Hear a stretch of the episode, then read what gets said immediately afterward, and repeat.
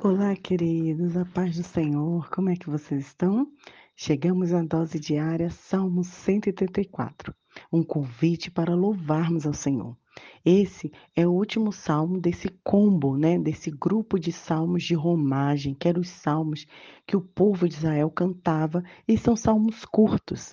E esse salmo diz assim: Todos os servos do Senhor louvem, todos os servos que trabalham de noite no templo do Senhor. Levantem os, os braços na direção do lugar santo e louvem ao Senhor.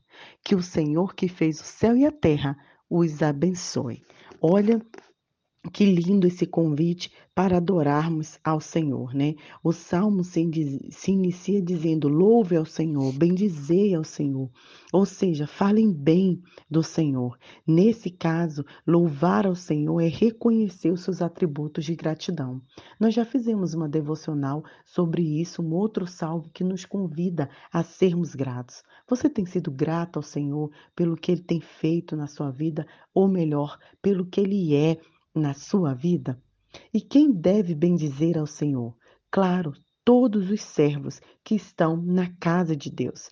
Antigamente, no templo tinha os sacerdotes e os levitas, que eles trabalhavam no templo, né? E eles ficavam dia e noite lá. Então, Davi, como rei, encarregavam eles para que todas as manhãs e todas as noites eles rendessem graças, louvando ao Senhor, como se eles fossem né, o ministério da música, a pessoa ali responsável para liderar, além das responsabilidades que eles tinham também, né? Eles também tinham esse dever de levar o povo a engrandecer. E o salmo deixa claro: levantem as mãos, né?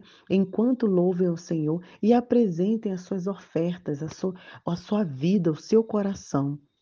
E nós, como cristãos, devemos fazer isso. O nosso corpo é o templo do Espírito Santo de Deus. Hoje, o Senhor habita em nós. E todos nós somos servos e sacerdotes. A palavra de Deus diz lá em 1 Pedro né, 2,5: Vós sois a geração eleita, o sacerdócio real. Hoje, quem é esse sacerdote? Nós. Nós que nos apresentamos diante do Senhor, levando a nossa vida, que é o nosso, o nosso corpo, o nosso templo a Deus. E é por isso que nós devemos louvar e engrandecer a Deus individualmente e coletivamente em todo o tempo.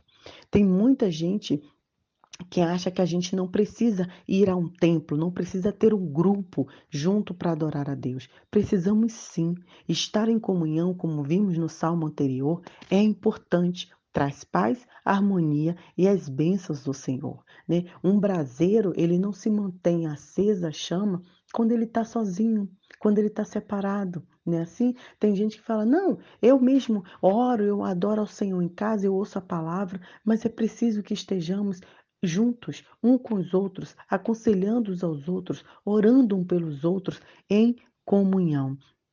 E é isso o que esse salmo nos convida. E no final, ele traz um, um, uma promessa para nós, né? Que o Senhor que fez os céus e a terra nos abençoe, né? Que Ele tenha misericórdia de nós, que Ele nos ajude e que possamos sim engrandecer e louvá-lo em todo tempo. É importante, é necessário que estejamos juntos engrandecendo ao nome do Senhor. Que Deus abençoe o seu coração e que você possa estar junto com o grupo, junto com uma igreja, adorando e engrandecendo em espírito e verdade.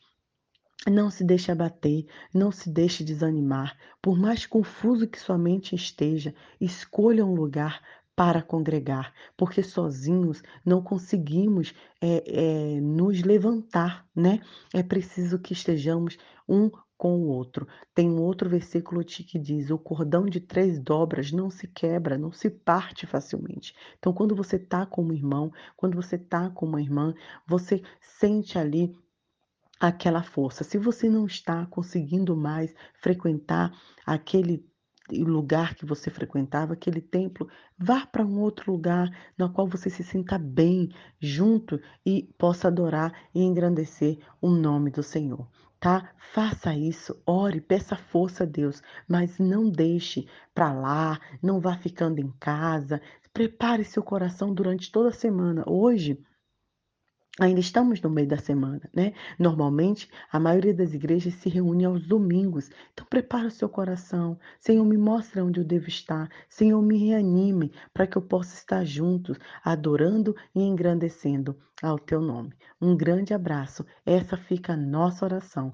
Deus, me ajude a não me afastar de ti nem dos meus irmãos, que eu encontre o lugar para te adorar e engrandecer ao seu nome, de dia e de noite. Um grande abraço.